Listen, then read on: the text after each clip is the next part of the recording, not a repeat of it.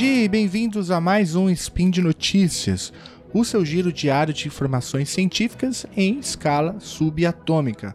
O meu nome é Felipe Mendonça e hoje é sábado, dia 26 Nixian do calendário Decatrian ou dia 29 de dezembro de 2018 do calendário errado, ou seja, do calendário gregoriano.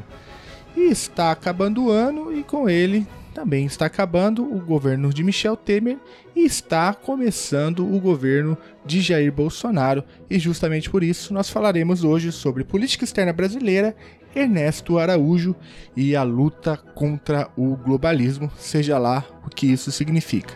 E no programa de hoje, o pseudo-pragmatismo da política externa brasileira com Bolsonaro, o olavismo chega ao Itamaraty e as principais forças na condução da política externa brasileira. Então, roda a vinheta. Speed Notícias.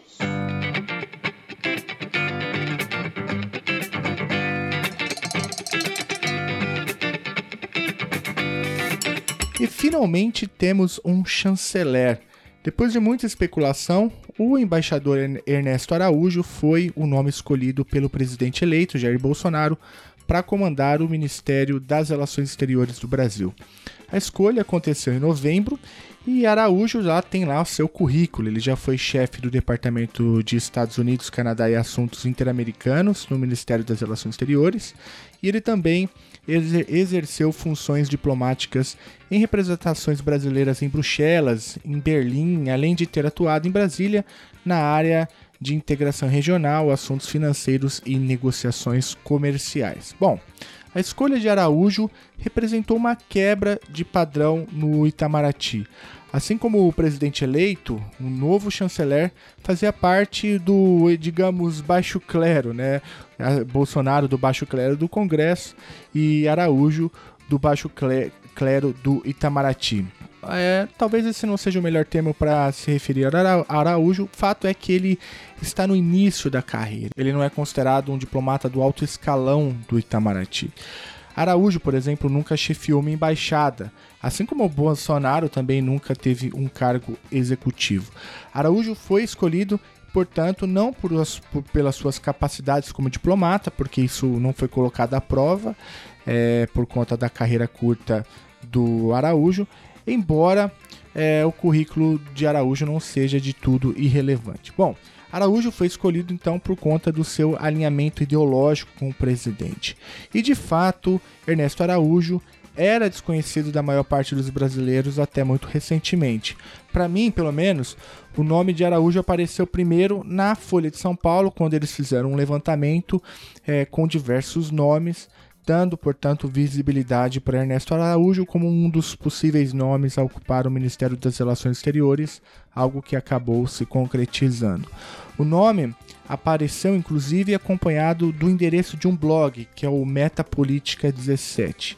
Ali, neste blog, Ernesto Araújo escrevia textos fazendo defesas apaixonadas do novo presidente, bem como replicando ideias do astrólogo Olavo de Carvalho.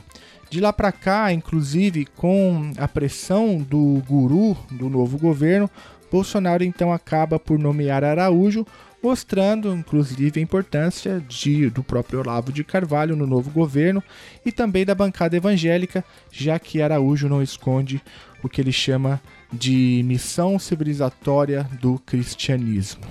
A escolha também serviu para dar vazão a teses tais como é, o risco comunista nas organizações internacionais, a tese do globalismo ou a importância de um alinhamento com os Estados Unidos e com Israel, e também a demonização da China e, claro, dos tradicionais países, entre aspas, comunistas, né, tais como a Cuba, a Venezuela, a Nicarágua e alguns outros. Estas teses, claro, ganharam corpo na última eleição, sendo, portanto, parte do caldo intelectual do bolsonarismo na política externa brasileira. Bom, mas afinal, o que pensa o novo chanceler?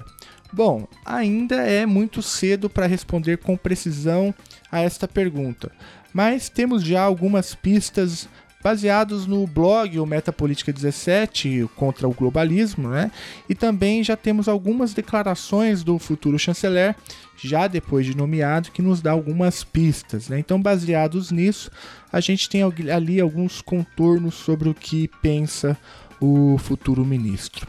Lá no blog Metapolítica 17, Araújo já disse que o PT deve ser entendido como partido terrorista, que pretende instaurar um regime de terror, né, caso Haddad fosse eleito, e que o candidato petista à presidência em 2018 pretendia erguer no, no Brasil um regime um império do crime, caso fosse eleito. Bom, aí a gente já tem algumas tonalidades do que pensa Araújo.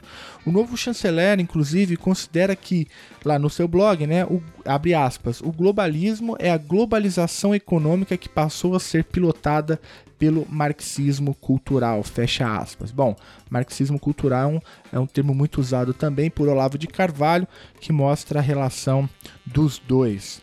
Em outro momento, Araújo diz em seu blog que, abre aspas, é, o globalismo é um sistema anti-humano e anticristão, fecha aspas. Araújo também diz que é preciso, abre aspas, ajudar o Brasil e o mundo a se libertarem da ideologia globalista, fecha aspas, ideologia globalista é essa que, segundo ele, é de esquerda. Bom, além disso tudo, Ernesto Araújo, assim como Bolsonaro, é um crítico voraz das instituições internacionais. Segundo ele, abre aspas, alguém decidiu definir a presença do Brasil no mundo por sua adesão aos regimes internacionais. A esquerda globalista quer um bando de nações apáticas e domesticadas e dentro de cada nação um bando de gente repetindo mecanicamente o jargão dos direitos e da justiça. Fecha aspas. Segundo Araújo, lá também no caderno de política exterior publicada pela FUNAG, nós também encontramos outras ideias do ministro. Segundo ele, abre aspas, as Nações Unidas são Nações Unidas exatamente para melhor defender a unicidade e personalidade de cada uma das nações e não para que elas se diluam em uma pasta global sem forma. Festa, fecha aspas. Bom, essas são algumas tonalidades do que já escreveu, o que já disse Ernesto Araújo sobre a posição internacional do Brasil. Depois de nomeado, Ernesto Araújo também já se pronunciou algumas vezes. A maior parte desses pronunciamentos aconteceram inclusive via Twitter, numa conta criada logo após a nomeação. É, o que indica, portanto, que nós deveremos assistir aqui no Brasil, assim como ocorre nos Estados Unidos, a utilização do Twitter como plataforma de comunicação oficial do governo, também na condução de sua política externa. Assim como nos Estados Unidos, parece que teremos aqui uma versão tupiniquim da Twittiplomacia, um conceito que já é usado por lá. Fora do Twitter, Araújo também já se manifestou em alguns textos. O primeiro deles foi publicado lá no jornal Gazeta do Povo, no dia 26 de novembro deste ano. Neste artigo, o ministro diz o seguinte: abre aspas, algumas pessoas gostariam que o presidente eleito Jair Bolsonaro tivesse escolhido um chanceler que saísse pelo mundo pedindo desculpas. Queriam uma espécie de ministro, de ministro das relações envergonhadas que chegasse aos parceiros dizendo algo como: olhem, os brasileiros elegeram Bolsonaro, não possamos, não podemos fazer nada, é a democracia. Bom, fecha aspas. E aí, claro, é, Araújo termina o texto dizendo que não será esse tipo de chanceler que foi escolhido justamente para cultivar as posições do presidente e, portanto, é, reafirmando seu alinhamento com Bolsonaro. E agora, mais recentemente, num outro texto vazado nas redes sociais, que será publicado em janeiro no The New Criterion, uma revista, né? agora na primeira edição de janeiro de 2019, Ernesto Araújo é, escreve para essa edição é, e o texto é quase que uma profissão de fé e começa dizendo o seguinte, abre aspas, meus detratores me chamaram de louco por acreditar em Deus e por acreditar que Deus age na história, mas eu não me importo, Deus está de volta e a nação está de volta e termina o texto dizendo o seguinte, uma nação com Deus, Deus através da nação, fecha aspas. E também pronunciamentos no Twitter, é, o pragmatismo do chanceler é, usa com frequência palavras tais como esperança, fé, liberdade, autoconfiança, essência da brasilidade, valores da nação, um propósito elevado, inventividade, punjança. Tudo isso, segundo Araújo, precisa ser mobilizado contra o que ele chama de autonegação, contra o globalismo, o establishment, a redação da ONU e o MST e tantas outras ameaças é, que aparecem no discurso de Araújo. Bom, mesmo com tudo isso, há quem diga que Ernesto Araújo é na verdade um oportunista. Né? Ele teria feito uma leitura cuidadosa da conjuntura e identificado nela uma oportunidade de subir na carreira sem passar pelos velhos trâmites tradicionais, algo que talvez ele não conseguiria fazer. A principal evidência nesse sentido foi a tese que o Araújo defendeu, elogiando a negociação comercial comandada pelo então chanceler Celso Amorim na gestão do ex-presidente Luiz Inácio Lula da Silva. Isso foi há uma década, quando Araújo, na época chefe da divisão da União Europeia em negociações extra-regionais do Mercosul, é, e dizia, portanto, a tese é, que Lula a diplomacia do Lula tinha lá a sua razão de ser. A tese serviu para a promoção de Araújo para ministro de segunda classe. A existência da tese, chamada Mercosul Negociações Extra-Regionais, de 352 páginas, foi revelada pelo jornal Nexo e o link está aí no post. Embora a tese não traga elementos suficientes para entender a concepção de mundo do chanceler, ela mostra que em outros tempos Araújo já foi mais moderado e que afiou o discurso neste ano para chamar a atenção do presidente Jair Bolsonaro e nessa missão ele foi muito bem sucedido. Mas é importante destacar também que, embora Araújo seja de fato chanceler, a diplomacia de um país como o Brasil deverá ter outros interlocutores. Assim como acontece nos Estados Unidos, por exemplo, que é o país que provavelmente o Bolsonaro tentará mimetizar, é, poderá haver aqui no Brasil também um descolamento entre as falas oficiais do ministro e a prática é, da política externa, conduzida em outro lugar por outros atores. Esta hipótese é bastante plausível, considerando que o sistema internacional não é espaço para amadores. É, penso que são quatro nomes que devemos olhar com atenção para entender a cosmovisão da nossa nova diplomacia. O primeiro, claro, trata-se de Ernesto Araújo, que já tratei é, nesses minutos é, aqui neste spin.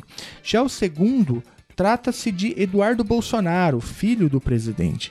Eduardo, inclusive, já fez uma viagem para os Estados Unidos e se, e se, encontrou com diversos nomes da política americana.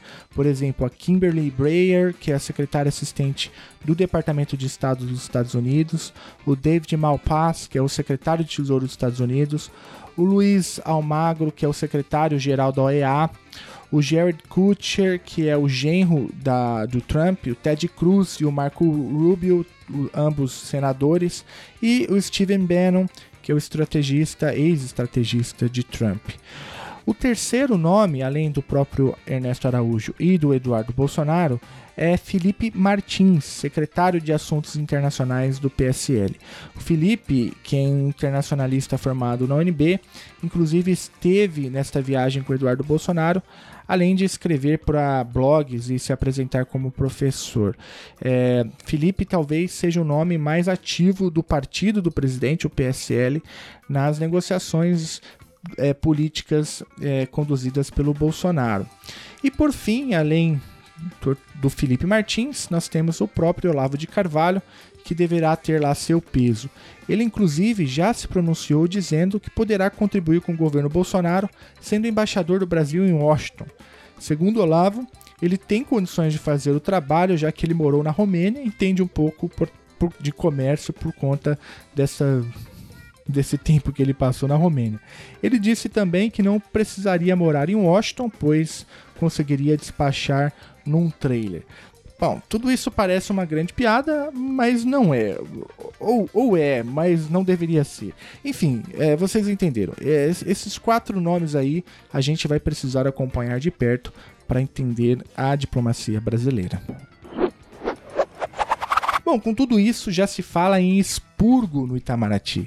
Segundo a Patrícia de Campos Melo, a jornalista da Folha, é, é natural que os ministros montem suas equipes, mas as mudanças na estrutura do Ministério das Relações Exteriores acontecem apenas após a posse dos chanceleres, mas o novo ministro já começou a demitir pessoas antes mesmo de assumir. Segundo a Patrícia, aspas, diversos diplomatas ouvidos pela Folha descrevem o clima do Itamaraty como sendo de caça às bruxas e incerteza.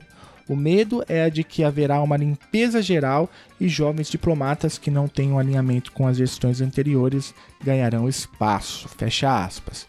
Teve um caso muito particular recentemente que chamou a minha atenção. Trata-se do caso João Daniel, que é um professor de história e autor do livro Manual do Candidato História do Brasil. A FUNAG, que é a Fundação Alexandre de Guzmão, vinculado ao Ministério das Relações Exteriores do Brasil, retirou do site da internet, no dia 3 de dezembro de 2017, o livro do João Daniel. A retirada do livro é uma violência, uma sinalização perigosa e preocupante da censura do próximo governo. É também triste para quem conhece um pouco a trajetória e a dedicação do autor. Portanto, eu deixo aqui a minha solidariedade ao João Daniel, que foi uma das primeiras vítimas da nova condução do Ministério das Relações Exteriores. Bom, fato é que a nova diplomacia brasileira já deixou suas marcas. Primeiro, com o acirramento das tensões com a China, que tem se movimentado para conter o revisionismo brasileiro, usando inclusive o peso da sua economia, bem como aproximações diplomáticas.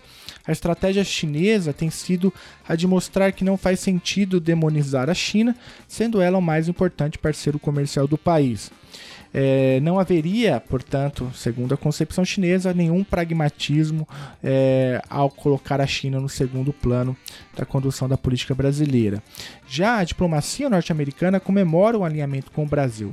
Inclusive, John Bolton, o conselheiro de segurança nacional dos Estados Unidos, esteve aqui no Brasil costurando essas relações. No que diz respeito às relações hemisféricas, Bolton cunhou o termo a troika da tirania Segundo ele, a Troika seria esse triângulo de terror que se estenderia de Havana, né, portanto Cuba, passando por Caracas, portanto a Venezuela, e terminando na Nicarágua. E segundo Bolton, esta troika da tirania seria a causa de um imenso sofrimento humano, motivo de enorme instabilidade regional e a origem de um sórdido berço do comunismo no, no hemisfério ocidental. Bom, a troika da tirania já deixou marcas na posse do governo Bolsonaro é, no início do próximo ano. Como de costume, todos os países que mantêm relações diplomáticas com o Brasil são convidados para a posse. Acontece que Bolsonaro desconvidou justamente os países da troika de Bolton, mostrando a força que o alinhamento automático com os Estados Unidos deve ter na nova gestão. Existem, entretanto, outros paradoxos. Né? A aproximação com os Estados Unidos não faz sentido nenhum é, do ponto de vista pragmático e nem do ponto de vista do apoio popular ou da política externa como política pública, como gosta de dizer Felipe Martins. Uma pesquisa realizada pelo Instituto Datafolha me permite chegar a essa conclusão. O que diz essa pesquisa? Ela diz que em dois em cada três brasileiros são contrários à política externa de Jair Bolsonaro, centrada na submissão do Brasil aos interesses do governo de Donald Trump. O link para a pesquisa é, completa está aí no post e mostra que o alinhamento automático aos Estados Unidos embora seja uma das principais diretrizes diplomáticas do presidente eleito, é, não tem lá tanta força popular assim como gosta de dizer. Voltando aos impactos já mensuráveis da presença de Araújo no Ministério das Relações Exteriores, é, tivemos também a desistência do Brasil em, em, sediar a Conferência do Clima em 2019, a COP25. Segundo Itamaraty, a, o cancelamento se explica por conta de restrições orçamentárias. Entretanto, é certo que o novo alinhamento ideológico do governo ajudou e ajudou muito, se não foi o principal motivo para o cancelamento. O Brasil sempre teve um protagonismo nesse regime, mas agora abriu mão é, por conta da luta contra um inimigo inexistente, ou seja, o globalismo. Além disso, a nova política externa brasileira escolheu Israel como parceiro estratégico de altíssimo escalão. Inclusive, na data de publicação deste episódio, o premier de Israel, o Netanyahu, já estará no Brasil. Antes de embarcar, Netanyahu afirmou que é uma grande mudança que Bolsonaro deverá liderar e diz também estar feliz por poder abrir uma nova era entre Israel e é um que ele chamou de superpotência chamada Brasil. É importante lembrar que em 2014 Netanyahu criticou duramente a decisão do Brasil de chamar para consulta o seu embaixador em Tel Aviv depois de uma onda de violências em Gaza, chamando o Brasil de anão diplomático. Lembram-se disso? Hoje, Netanyahu chama o Brasil de superpotência. Que salto, hein? É, em quatro anos, de 2014 para 2018, o Brasil saiu de anão diplomático e pulou para uma superpotência. Olha o que a política pode fazer. Isso tudo mostra que a política externa será tema quente durante os próximos anos, e isso me parece algo inédito. Embora pelos motivos errados, a diplomacia brasileira deverá ter destaque no próximo governo. Será que a realidade do sistema internacional se imporá? Será que Araújo sobreviverá todo o mandato? Como nossos principais parceiros reagirão a essa posição brasileira? Qual será o impacto da caça antiglobalista, os nossos mecanismos de integração regional? Aguardemos os próximos capítulos desta novela tipicamente brasileira. Bom, e por hoje é só. Lembrando que todos os links comentados estão aí no post. Deixe lá também seu comentário, elogio, crítica, declaração de amor ou beijo para Xuxa. Lembro ainda que este podcast só é possível acontecer por conta do seu apoio no patronato do SciCast, também no Patreon, quanto no Padrim e agora também no PicPay. Um grande abraço, um chute na escada de todo tipo de simplificação à crítica e até amanhã.